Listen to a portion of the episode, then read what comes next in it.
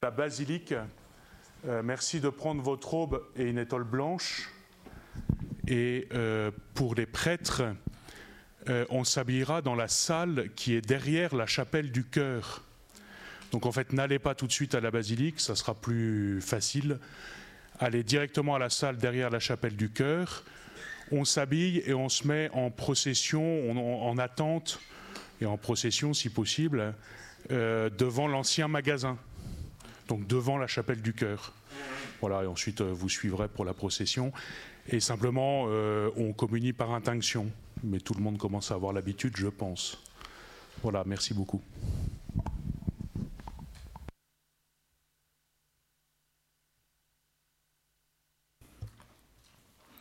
Voilà, bonjour à tous. Je voudrais commencer en, en, vous lisant un petit texte du pape Benoît XVI sur le curé d'Ars. C'est lors des audiences publiques du mercredi en 2009. Les méthodes pastorales de Saint Jean-Marie Vianney pourraient parfois nous paraître peu adaptées aux conditions sociales et culturelles d'aujourd'hui. Comment en effet un prêtre aujourd'hui pourrait-il l'imiter dans un monde qui a tant changé? S'il est vrai que les temps changent et que de nombreux charismes sont typiques de la personne et donc inimitables, il y a toutefois un style de vie et un élan de fond que nous sommes tous appelés à cultiver à bien y regarder, ce qui a rendu le Saint Curé a été son humble a, euh, ce qui a rendu saint le curé d'Ars a été son humble fidélité à la mission à laquelle Dieu l'avait appelé. Cela a été son abandon constant, empli de confiance entre les mains de la Providence.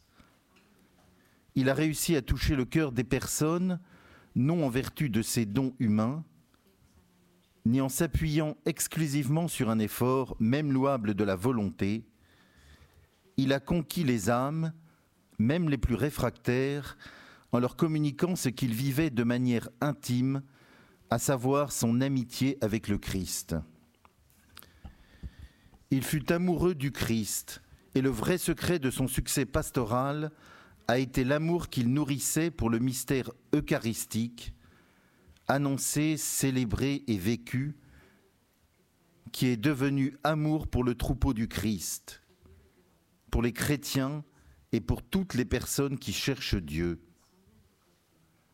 Son témoignage nous rappelle, chers frères, que pour chaque baptisé et plus encore pour le prêtre, l'Eucharistie n'est pas simplement un événement avec deux protagonistes, un dialogue entre Dieu et moi la communion eucharistique tend à une transformation totale de notre propre vie.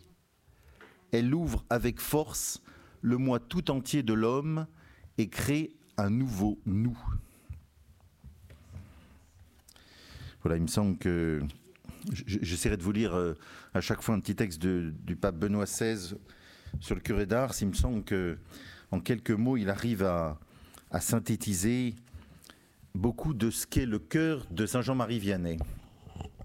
Alors durant ces, trois fois où nous allons nous rencontrer, en fait, je voudrais euh, creuser quelques points qui me semblent importants dans notre vie de prêtre, à la lumière de ce qu'a été ou de ce qu'a fait le Saint Curé d'Ars. Aujourd'hui, ce sera davantage sur notre, enfin ce matin, sur notre vie personnelle. Cet après-midi, comme pasteur, et demain sur la paternité sacerdotale. Ce matin, j'ai appelé saint des pauvres appelés à la sainteté. En reprenant euh, un petit peu le titre du livre de Monseigneur Pézril, Pauvre et saint curé d'Ars, qui me semble perçoit quelque chose de très profond dans la vie du saint curé. Et dans ce thème général, je voudrais aborder cinq points.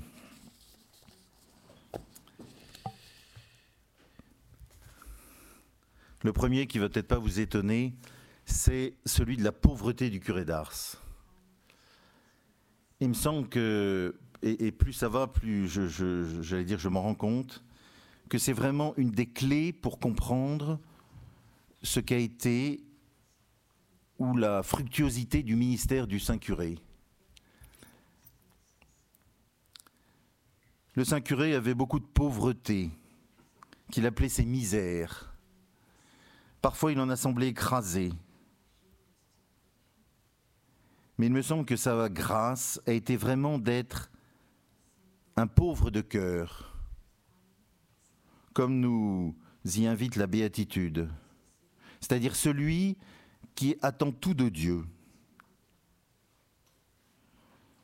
L'homme est un pauvre qui a besoin de tout demander à Dieu. Peut-être que si je devais retenir une phrase du curé d'Ars pour le, le caractériser, ça serait celle-là. L'homme est un pauvre qui a besoin de tout demander à Dieu. Voilà, nous savons combien il a été parfois écrasé par ses pauvretés, qu'elles soient humaines, qu'elles soient parfois spirituelles, qu'elles soient matérielles, qu'elles soient parfois psychologiques aussi, enfin, voilà, de multiples pauvretés. Il aurait pu en être écrasé. Il l'a parfois presque été. Il aurait pu se replier sur lui-même et s'appuyer sur ses propres forces pour s'en sortir quelque part.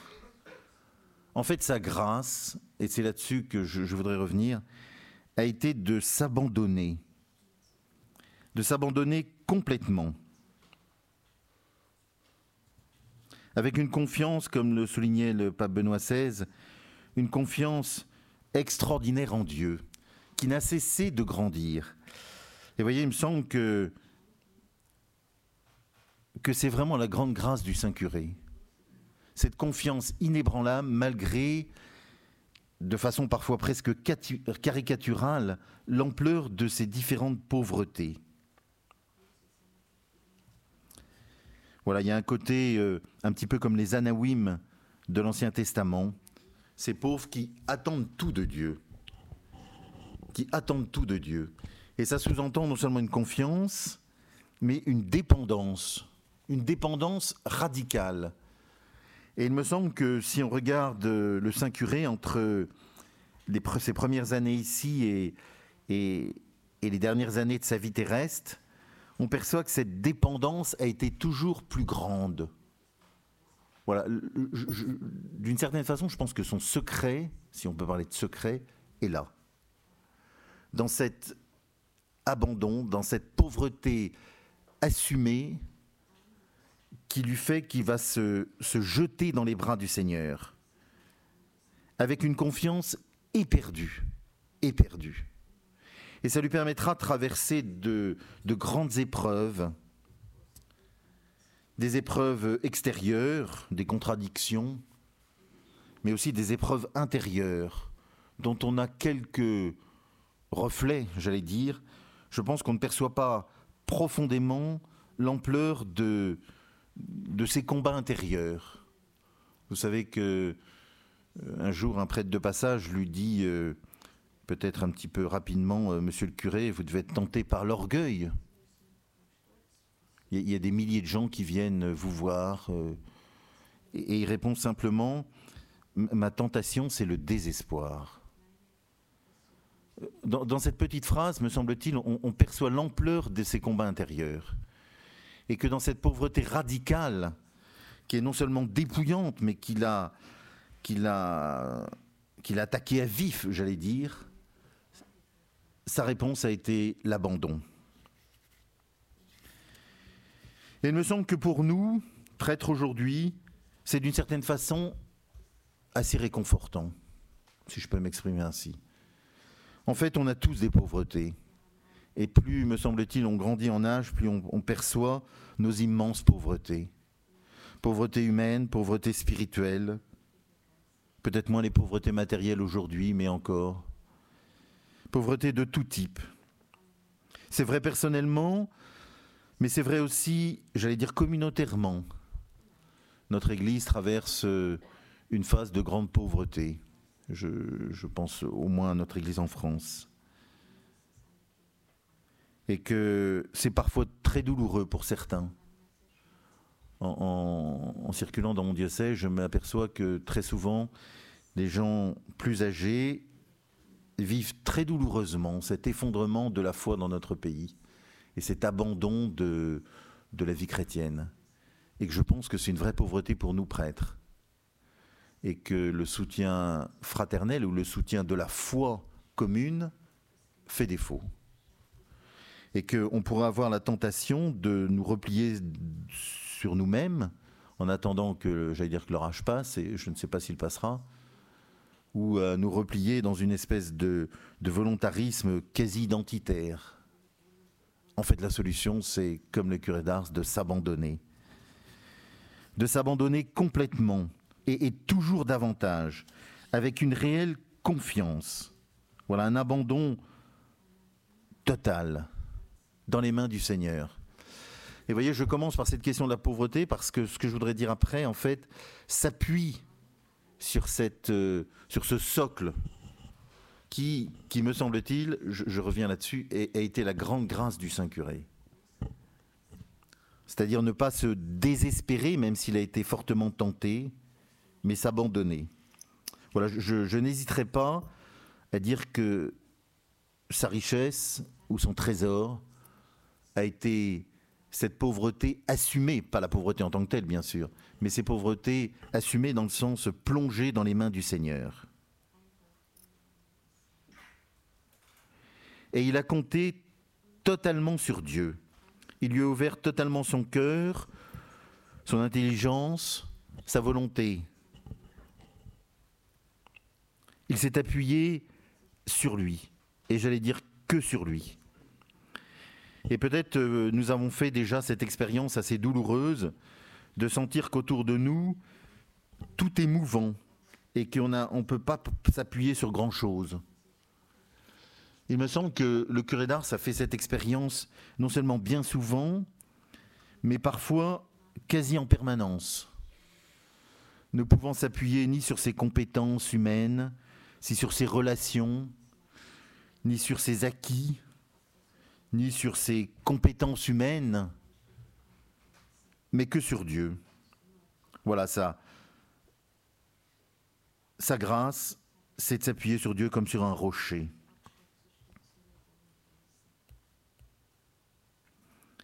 Voyez, il me semble, pour revenir à la situation de notre Église aujourd'hui, que, que le curé d'Ars peut nous inviter personnellement et communautairement à nous tourner davantage sur Dieu on pourrait se débattre sur, euh, et, on en a parfois la tentation, moi le premier, sur euh, notre histoire, ce que nous avons apporté à notre pays pendant des siècles, et tout ça c'est très bien. Mais n'hésitons pas à nous appuyer d'abord sur Dieu et que sur Dieu. Que notre seule prière soit Seigneur, que ta volonté soit faite. Et attention, quand je parle de pauvreté, je ne parle pas de péché. Nos pauvretés peuvent nous conduire à pécher. Mais quand je parle de, notre, de nos pauvretés, je parle de ce, que le curé d'art s'appelait nos misères. Nos misères.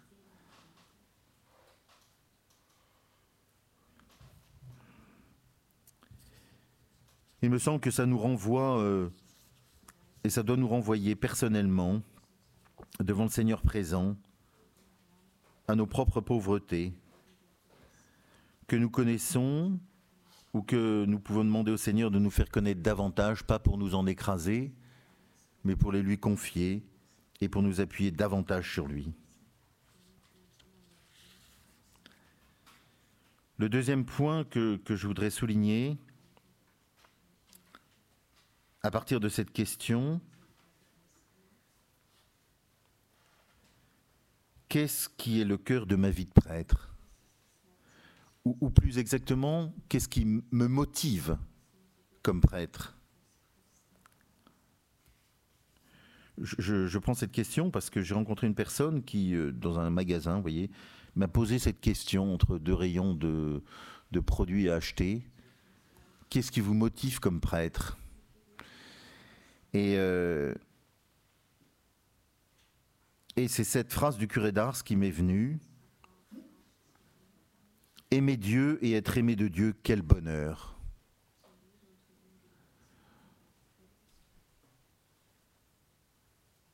Ce qui est touchant, c'est le curé d'Ars, c'est que cet échange d'amour avec Dieu, aimer Dieu et être aimé de Dieu, a été le cœur de sa joie d'enfant de Dieu et de prêtre. Et qu'il s'est laissé transformer, je dirais même transfigurer par la grâce. Voyez, il a répondu à la question du Seigneur, m'aimes-tu? M'aimes-tu plus que ceci? Oui Seigneur, tu sais bien que je t'aime. Et il me semble que si on devait percevoir le dialogue intérieur du curé d'Ars, ça s'articulerait autour de cette phrase.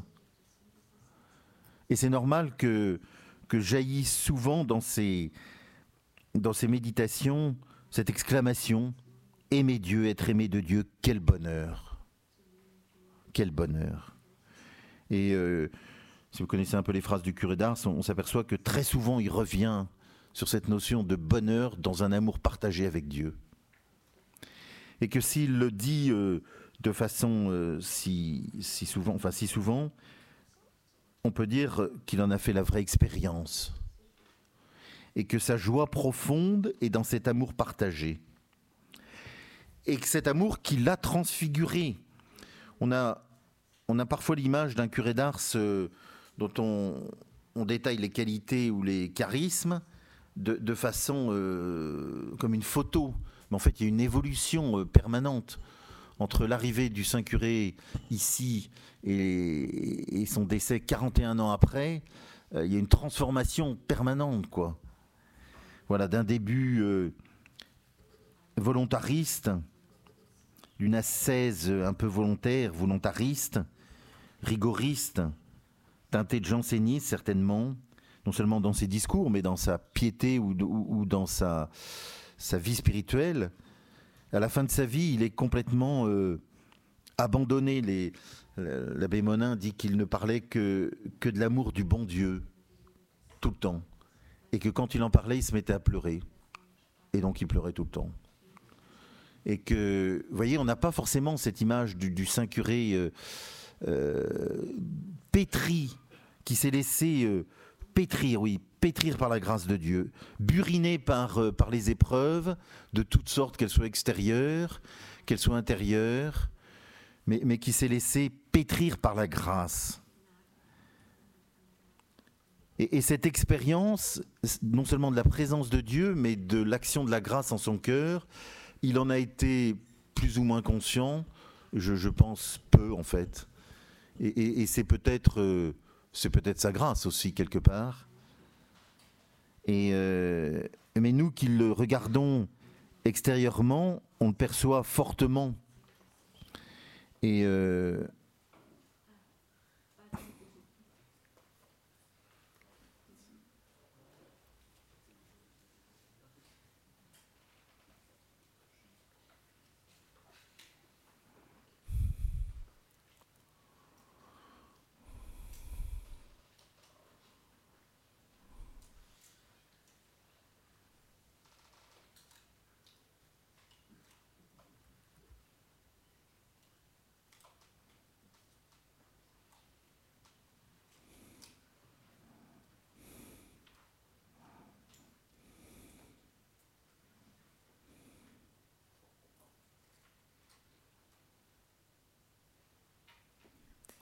Bravo.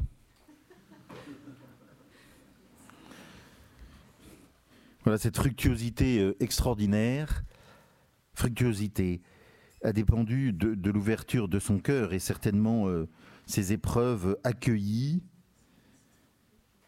qui l'ont buriné, ont fissuré euh, cette carapace naturelle et lui ont permis d'accueillir cette grâce le père Manaranche, euh, quand il enseignait ici, je me rappelle au cours, aimait nous, montrer la photo de Charles de Foucault, les deux photos, celle où on le voit euh, sortant de Saint-Cyr, euh, assez fier, assez assuré, et la dernière photo qu'on a de nuit devant son, son, ermitage, le visage buriné, mais un, regard et un visage joyeux.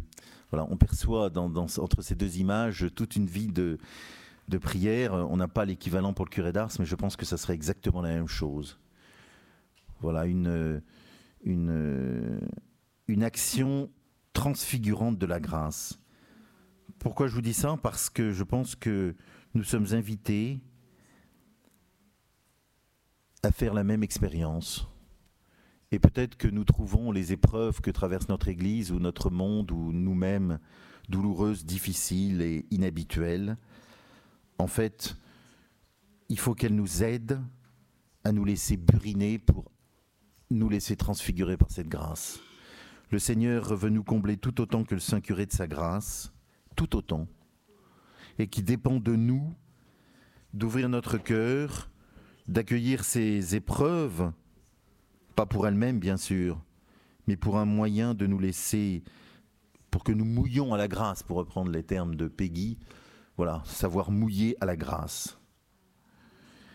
Et que cet écart euh, qui a été très douloureux chez le Saint-Curé entre la grandeur de la prise de conscience qu'il avait de la vocation qui était la sienne comme prêtre et la misère euh, extrême, extrême dans laquelle il se trouvait, euh, cet écart qui a été terrible pour lui parfois, qui a été source de d'angoisse, de tension, de désespoir, en fait, il l'a laissé combler par la puissance de l'Esprit Saint qui est venu comme une consolation, l'Esprit consolateur, le consoler. Je reviendrai tout à l'heure sur euh, les réalités de, la présence euh, réelle comme une consolation. Je pense que c'est vraiment la grande grâce que le Seigneur lui a fait de, de se laisser percevoir réellement dans le Saint-Sacrement. Mais il me semble que, que c'est vraiment l'Esprit Saint, d'ailleurs, très souvent, à la fin de sa vie, revient sur cette expérience de l'Esprit Saint consolateur. Voilà, d'une tension humaine, il est parvenu à un abandon absolu. Vous savez que les, dernières années, euh, certains témoins racontent que on venait lui prendre, euh, on venait lui couper des cheveux pour avoir des reliques pendant qu'il était assis et il ne bougeait plus. Alors qu'au début, dans ses premières années, il était, il avait toujours, euh, Catherine Lassagne dit, un mouchoir entre ses mains qui tordait ou un objet qui tordait en permanence. Voilà, il s'est laissé, mais même humainement, vous voyez, il s'est laissé habiter, transfigurer. Voilà, et cette expérience, il me semble que c'est à ça que le Seigneur nous appelle nous laisser aimer. Et vous voyez, la conversion, c'est pas d'abord la force du poignet, c'est pas d'abord une œuvre humaine, c'est vraiment un abandon, un abandon. Et la conversion, c'est pas d'abord une œuvre morale ou moralisante, c'est d'abord une nous tourner vers la personne du Christ. C'est percevoir que le Christ est mon tout. Voilà, aimer Dieu, être aimé de Dieu. C'est ça la conversion. Et qui d'entre nous peut dire qu'il n'a pas besoin de se convertir? Et si nous sommes en vérité devant nous-mêmes et devant le Seigneur, nous percevons l'ampleur de la tâche qui nous reste. Et alors, ce n'est pas pour nous désespérer, c'est pour nous inviter à nous tourner vers le Seigneur, à l'ouvrir notre cœur et à nous laisser aimer, pétrir, transfigurer. Transfigurer. Je, nous, sommes assez euh, facilement euh, tenté de parler de conversion, nous avons raison, mais nous oublions parfois notre propre conversion. Quand j'étais scout, mon aumônier nous disait toujours, vous voyez, 50 euh, ans après, je m'en rappelle, euh, qu'est-ce que je dois changer dans ma vie, dans ma vie, pour que l'autre grandisse? Et pour nous prêtres, je pense que c'est vraiment une bonne question. Vous voyez, il me semble que je ne sais pas si le QANAR s'est posé cette question, mais qu'il aurait pu se poser cette question, ou qu'il a dû quelque part se la poser. En permanence, il revient à sa propre conversion, comme le souligne Benoît XVI dans l'introduction que je vous ai lue, en vue de la conversion, ou donc la réponse à la mission qui lui a été confiée. Pour répondre pleinement à la mission qui m'a été confiée par l'Église et donc par le Seigneur, ma réponse est déjà de me convertir moi-même, de me convertir. Troisième point, me donner davantage. Vous connaissez la réplique de Saint Vincent de Paul qui a été reprise dans le film, où on lui dit, euh, Monsieur euh, Saint Vincent de Paul, qu'est-ce que vous auriez pu faire de plus? Et il dit, j'aurais pu faire davantage. Davantage. On connaît cette phrase du Saint-Curé qui est dans un contexte très différent. Mon secret est bien simple, c'est de tout donner, de ne rien garder. Le contexte est l'achat d'une statue euh, et, les moyens financiers pour l'acquérir. Mais, euh, mais en fait, il me semble que ça, ça illustre à merveille cet élan du Saint-Curé, se donner davantage, davantage. Et le davantage, il peut toujours être plus grand. Et, on n'a jamais atteint la fin. Et c'était vrai, si on regarde la vie du Saint-Curé, matériellement, humainement, de façon héroïque, dans le temps qu'il a donné, dans sa charité, dans, toutes ses dimensions. Il s'est donné, comme dirait la prière eucharistique 4 ou, Saint Jean, jusqu'à l'extrême. Jusqu'à l'extrême. Et vous voyez, c'est une invitation à, j'allais dire, à faire de même, à nous donner jusqu'à l'extrême. Voilà, on sait bien que, que aimer, puisque c'est notre vocation, ça peut signifier prendre, aimer quelque chose, mais ça peut signifier aussi se donner. Et que nous sommes invités à rentrer dans se donner. Voilà, tout ce qui n'est pas donné est perdu, disait Mère Teresa. Tout ce qui n'est pas donné est perdu. Nous en perdons des choses.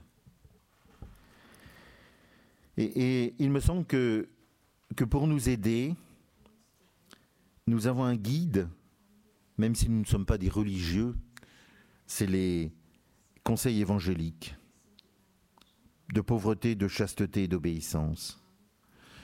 Voyez, plus j'avance dans ma vie, je pense, plus je perçois la richesse de ces conseils évangéliques et combien ils doivent structurer notre vie sacerdotale, notre vie humaine certes, mais aussi notre vie sacerdotale. Et que l'articulation entre les vertus théologales et les conseils évangéliques est certainement source de fécondité extraordinaire, non seulement pour notre vie de baptisé confirmé, mais aussi pour notre vie sacerdotale. La pauvreté, dans le sens où je, l'ai abordé tout à l'heure, mais aussi dans, dans une liberté profonde par rapport, entre autres, au bien, au regard des autres, à toute forme de mondanité. Et je pense que même si la période est, est difficile parfois pour nous, cette invitation à la pauvreté dans toutes ses dimensions est, une vraie invitation évangélique. Ce que nous attachons, l'importance que nous attachons à, des petites choses, c'est là où notre conseiller spirituel, notre père spirituel peut nous aider. Même des choses qui, sont secondaires ou qui peuvent euh, parfois paraître anecdotiques dans notre vie, prennent une importance démesurée par rapport à la mission qui nous est confiée ou par rapport à notre identité sacerdotale. La chasteté du corps et du cœur qui intègre le respect des personnes. Nous savons bien que les épreuves que traverse notre Église aujourd'hui nous le rappellent fortement. Et peut-être qu'on va passer euh, d'une certaine façon des abus sexuels aux abus de, d'emprise spirituelle, mais on reste toujours sur une question de chasteté. Chasteté euh, de respect, de juste distance, de respect de la liberté d'autrui. Et puis l'obéissance, la place de mon ego, de mon jeu, je, jieux, l'importance du moi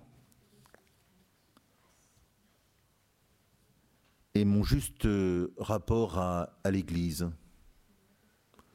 Il me semble que c'est une vraie question, non seulement d'ecclésiologie, mais qu'aujourd'hui c'est une vraie question. Et que si nous sommes dans un monde très marqué par l'individualisme, en fait, nous les prêtres, nous sommes aussi fortement touchés. Et que la bonne réponse, c'est une juste obéissance au Seigneur et à son Église. Et voyez, dans, dans cette invitation à nous donner jusqu'à l'extrême, à l'extrême, il me semble que les conseils évangéliques peuvent ô combien nous aider. Voilà, si on s'amusait à regarder euh, comment le curé d'Ars les a vécus, on serait impressionné. Impressionné. Et c'est vrai pour euh, la pauvreté, la chasteté et pour l'obéissance. Et il ne les a pas vécus, voyez, comme des, comme des exercices extérieurs. Il les a vécus euh, par son abandon, c'est-à-dire par son amour profond du Seigneur. Il les a vécus comme euh, quelqu'un qui aime jusqu'à l'extrême. Mon secret bien simple, c'est de tout donner, de ne rien garder. Voyez, je, je crois qu'un bon exercice euh, dans un examen de conscience, c'est de regarder ce qu'il me reste à donner. Ce qu'il me reste concrètement à donner dans toutes les dimensions de ma vie, que ce soit matériellement, que ce soit dans mes occupations, mes hobbies, la place, que ce soit dans mes relations. Voilà, comme je vous disais tout à l'heure, il me semble qu'il y a un côté, entre guillemets, caricatural dans toutes les pauvretés du curé d'Ars, parce qu'on a l'impression qu'il les a toutes rencontrées, d'une certaine façon. Et qu'elles lui ont permis, à merveille, de porter le fruit que l'on connaît. Quatrième euh, point que je voudrais développer avec vous ce matin, c'est la place de la prière chez le curé d'Ars. Vous voyez, j'ai commencé par euh, sa pauvreté, dans le sens euh, biblique. Heureux les pauvres de cœur, le royaume des cieux est à eux. Parce qu'il me semble que, que sa prière, c'est vraiment la prière d'un pauvre et que ces pauvretés rencontrées qui l'ont permis de s'abandonner dans les mains du Seigneur ont ancré profondément sa prière. Et que son extraordinaire intimité avec le Seigneur s'explique entre autres, d'une certaine façon, par cette pauvreté ou par ces pauvretés qu'il a, entre guillemets, là aussi assumées.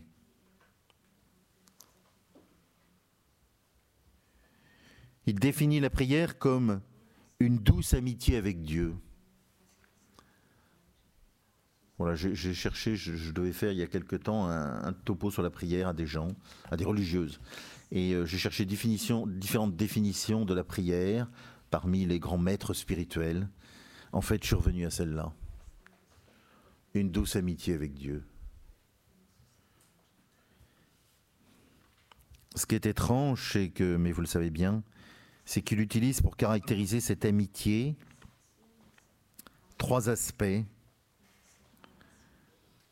qui correspondent au, point que saint Thomas euh, donnait, saint Thomas d'Aquin, pour, pour caractériser la relation avec Dieu comme une amitié. Alors je ne pense pas que le Saint Curé ait été fouillé chez saint Thomas, mais je ne sais pas par qui c'est venu, peut-être par l'abbé Ballet. La première euh, caractéristique qui donne à cette amitié avec Dieu, c'est la réciprocité. Je l'aime parce que lui d'abord m'aime. Et que c'est dans cet amour euh, réciproque, en faisant cette expérience de la réciprocité de l'amour avec Dieu, que je trouve ma joie. Et euh, vous voyez, quand on regarde le Saint-Curé durant ces longues années de ministère ici, on s'aperçoit qu'il a trouvé sa joie dans cette intimité avec Dieu, dans cette amitié avec Dieu, amitié réciproque. La deuxième caractéristique qu'il donne, c'est que dans une amitié, on aime l'autre pour l'autre et qu'on veut son bien. Et que comme elle est réciproque, chacun veut le bien de l'autre, Dieu le mien et moi celui de Dieu et que c'est dans cet échange extraordinaire où la clé est le don que je rentre en union profonde avec Dieu. Et que cette intimité, pour nous, me semble-t-il, pour nous prêtres, et nous savons bien que dans notre vie, nous, nous traversons des moments difficiles, des moments d'aridité, des moments où les contradictions extérieures sont épuisantes, blessantes, et que finalement notre joie vient de cette douce amitié avec Dieu. Et dans le douce, il y a à la fois le respect profond de Dieu envers nous, mais aussi la docilité que je suis invité à mettre dans ma relation avec Dieu. La troisième caractéristique euh, qui soulevait, c'est comment aimer Dieu puisqu'un infini me sépare de Dieu. Comment puis-je avoir, moi, pauvre créature, une amitié avec le Créateur? Et la réponse, qui est la même que celle de Saint Thomas, c'est que Dieu m'élève à ce qu'il est, pour que je puisse accueillir cet amour extraordinaire et partager avec lui cet amour.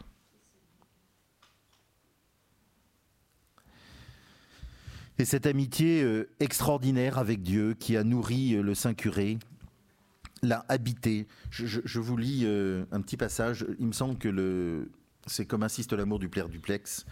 Le Père Duplex a à merveille perçu ça.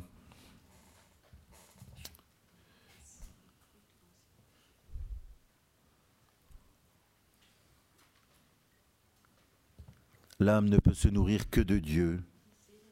Il n'y a que Dieu qui lui suffit, disait le curé d'Ars. Il n'y a que Dieu qui puisse la remplir. Il n'y a que Dieu qui puisse rassasier sa faim.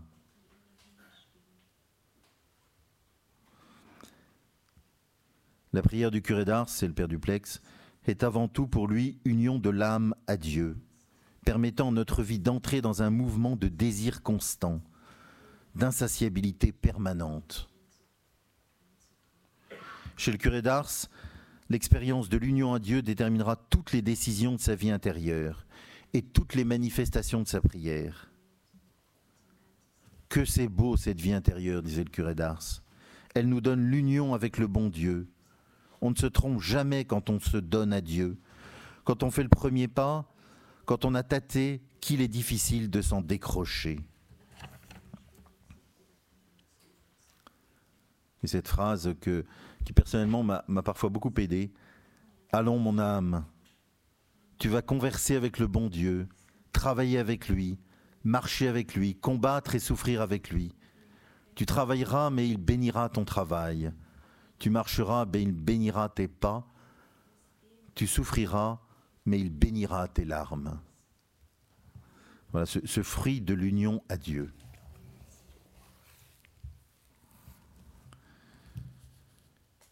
Il me semble que, vous connaissez Guillaume Villiers. Guillaume Villiers, c'est un paysan d'Ars qui a vécu du temps du Saint-Curé, qu'il a eu euh, toute sa vie pratiquement comme curé, enfin plus que toute sa vie d'ailleurs, et qui euh, est interrogé quelque temps après sa mort du Saint-Curé, qui devait être un taiseux, qui dit très peu de choses, mais souvent avec euh, un bon sens, un bon sens paysan, qui signe avec une croix, il ne devait pas savoir écrire et qui dit simplement, donc quand on lui demande euh, est-ce que vous avez des souvenirs de votre curé, et il dit, euh, il prend un temps de réflexion et il dit, euh, c'est le frère qui, prend la déposition, qui, marque, il, prend un temps de réflexion et qui dit, quand on était avec lui, on avait envie d'être meilleur. Voilà, c'est tout ce qu'il dit. personnellement, je trouve ça extraordinaire. C'est-à-dire, il a perçu l'immensité, l'ampleur du don que faisait le Saint-Curé de lui-même au Seigneur. Et que ce don de lui-même aspire vers le haut. Voilà.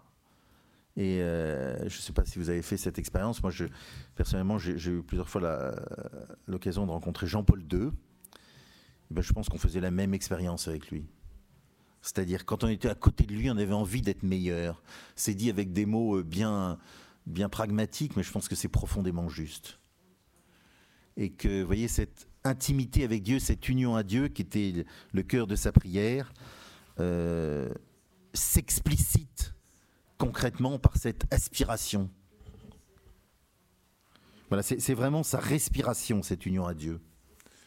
Quand il est désespéré, il va se jeter au pied du tabernacle, comme un petit chien au pied de son maître, dit-il. Vous connaissez cette image qui donne de l'union à Dieu comme deux bougies que l'on fond ensemble et que, qui sont tellement unies qu'on on ne sait plus à qui appartient euh, l'union des deux bougies. Et il prend cette image pour, euh, pour montrer l'ampleur de notre union à Dieu quand nous prions. On ne sait plus ce qui est de Dieu et de nous quelque part. Voyez?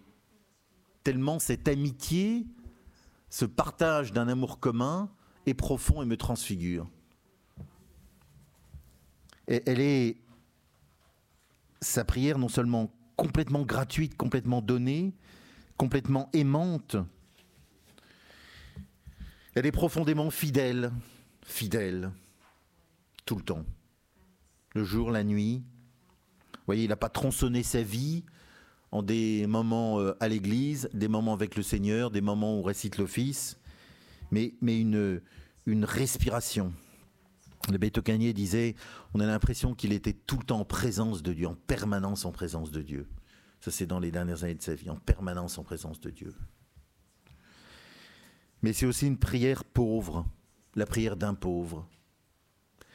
Ce qui est touchant chez lui, c'est qu'il s'est appuyé pratiquement exclusivement sur la prière de l'Église, que ce soit le bréviaire, que ce soit la célébration de, des sacrements ou de la messe, bien sûr, que ce soit le chapelet, que ce soit des prières de dévotion qu'il a trouvées, que ce soit l'angélus, que ce soit... Vous voyez, c'est vraiment ces moyens donnés par l'Église qui en ont fait un mystique. Un mystique dans le sens où il a fait cette expérience extraordinaire de Dieu, de sa présence, de sa grâce, de son amour. Voilà, je dis ça, c'est parce que il me semble que nous sommes tous pris, je le dis d'abord pour moi, par l'ampleur des choses à faire, et des fois, quand euh, je, m'arrête ou j'essaye de faire la liste des choses que je dois faire, c'est impressionnant ou c'est affolant ou c'est pas juste. Et que. Alors, je ne sais pas pour vous, mais moi, il me semble que, enfin, au moins pour moi, cette expérience un peu délicate, douloureuse du, du confinement, au moins le premier, a été l'occasion de, de prendre conscience de ça. Et que quelque part, au moins pour moi, ça a été, je pense, bénéfique. Un petit mot dernier, le cinquième point, sur la vie eucharistique du Saint-Curé. Je reviendrai cet après-midi dans la question pastorale, mais je pense que on peut dire que sa vie a été vraiment eucharistique. C'est une remarque de Jean 23, vous savez, dans son encyclique sur le curé d'Ars. Et que il y a deux points qui me semblent importants dans cette vie eucharistique du Saint-Curé. Le premier, c'est cette prise de conscience de la participation à l'offrande du Seigneur sur la croix. Et qu'il en a une conscience extrême, à la fois douloureuse et consolante. Il a conscience que comme prêtre, il est au pied de la croix avec son Seigneur. Et que d'une certaine façon, il dépose dans les mains du Seigneur toutes les misères, les siennes et ceux de son peuple, ou ceux qu'il a entendus dans le confessionnal. Et que mystérieusement, aussi comme prêtre, non seulement il donne les hommes à Dieu, mais il donne Dieu aux hommes. Et que cet échange à la fois mystérieux, extraordinaire, dont il a une conscience très forte, dont il va être fortement impressionné dans sa vie de prêtre, en fait, c'est aussi sa joie profonde. Et que qu'il prend conscience en célébrant que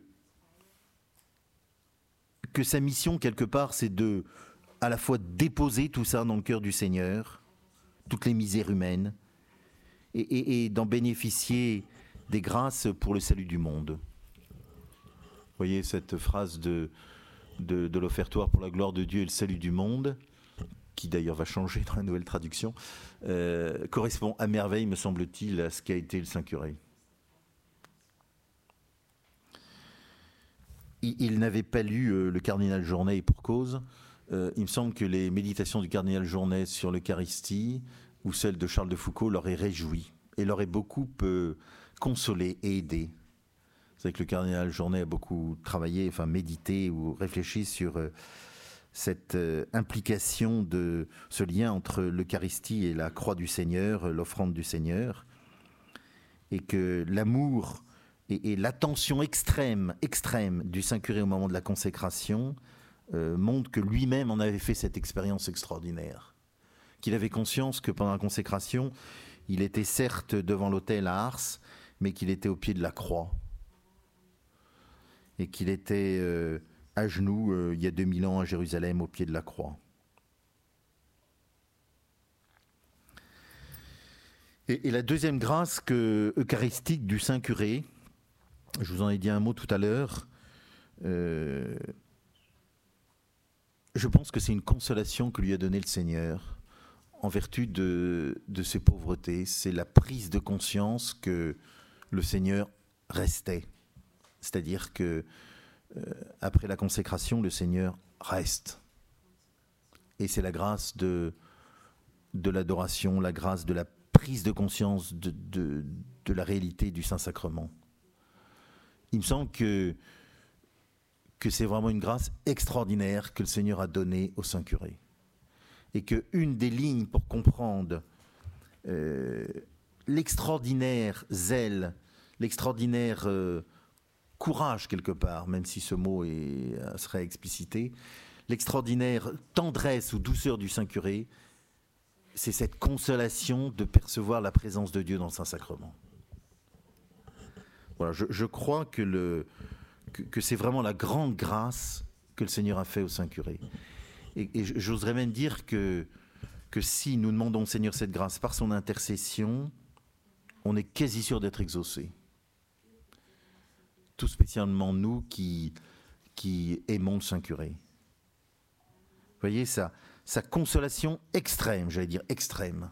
Vous voyez, une des clés de sa, la prise de conscience de ce qu'il a fait pastoralement est là. Et quand on prend conscience qu'il avait une conscience extraordinaire de cette présence de Dieu, vous voyez ça, son église est organisée comme, comme la maison qui abrite la présence réelle. Le village, c'est tout tourne autour de l'Église parce que c'est la présence de Dieu. L'Église, c'est comme un grand tabernacle au milieu de la vie sociale, de la vie humaine, quoi. Et, que tout, tout mouvement, toute intuition pastorale, toute, euh, réalité de, de l'œuvre pastorale du Saint-Curé tourne autour de cette extraordinaire prise de conscience de la présence de Dieu. Voilà on ne comprend, me semble-t-il, quelque chose à ce qui habite son cœur que, quand on, perçoit l'abîme de ses pauvretés ou de sa conscience qu'il en a, et cette consolation extrême que le Seigneur lui a, donnée. Cette consolation extrême, me semble-t-il. Hein. Et que, que, voyez, en fait, aujourd'hui, euh, Pierre-Julien Aymar, euh, on ne sait pas très bien, ils ont parlé, Pierre-Julien Aymar est, venu ici.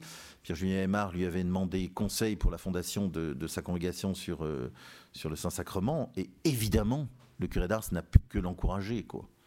Voilà. Et que ce qui les unit, au-delà de la chasse qu'ils partagent, la même chasse qu'ils ont partagée ou la même chapelle dans laquelle ils ont été ordonnés, c'est d'abord cette réalité de la présence extraordinaire de Dieu. Voilà et que le curé d'Ars l'aperçut avec sa, son bon sens, son réalisme, j'allais dire sa, son pragmatisme et sa bonhomie naturelle, euh, sans percevoir peut-être la grâce extraordinaire que le Seigneur lui faisait euh, euh, à lui, pauvre et saint curé d'Ars. Quoi. Vous voyez, c'est, je, je, enfin, en, en travaillant plutôt avant que maintenant, mais les, le, Saint-Curé en percevant. Je, crois vraiment que c'est ça de grande grâce. Combien de fois dans la basilique, les gens euh, rentraient et étaient touchés par cette présence eucharistique sans savoir euh, que le curé d'Ars en avait euh, été lui aussi le bénéficiaire mystérieux. Vous savez, si cette phrase, quand vous promenez au loin, que vous voyez un, clocher, prenez conscience que, sous le clocher, il y a le Seigneur et qu'il vous attend. Qu'il vous attend. Vous voyez, tout tourne autour de cette euh, prise de conscience. Sitôt levé, il part à l'église. Parfois par devoir, certainement parce que les gens l'attendent, mais ultimement pour rencontrer le Seigneur. Quoi. Et, pour, euh, vous voyez, et c'est pas affectif chez lui, c'est pas, euh, c'est vraiment de l'ordre d'une expérience mystique, de, d'une rencontre avec le Seigneur, d'une consolation, voilà, d'une consolation. Voilà, on m'a dit qu'il fallait pas que je dépasse 50 minutes. Euh, ça fait 50 minutes. Merci.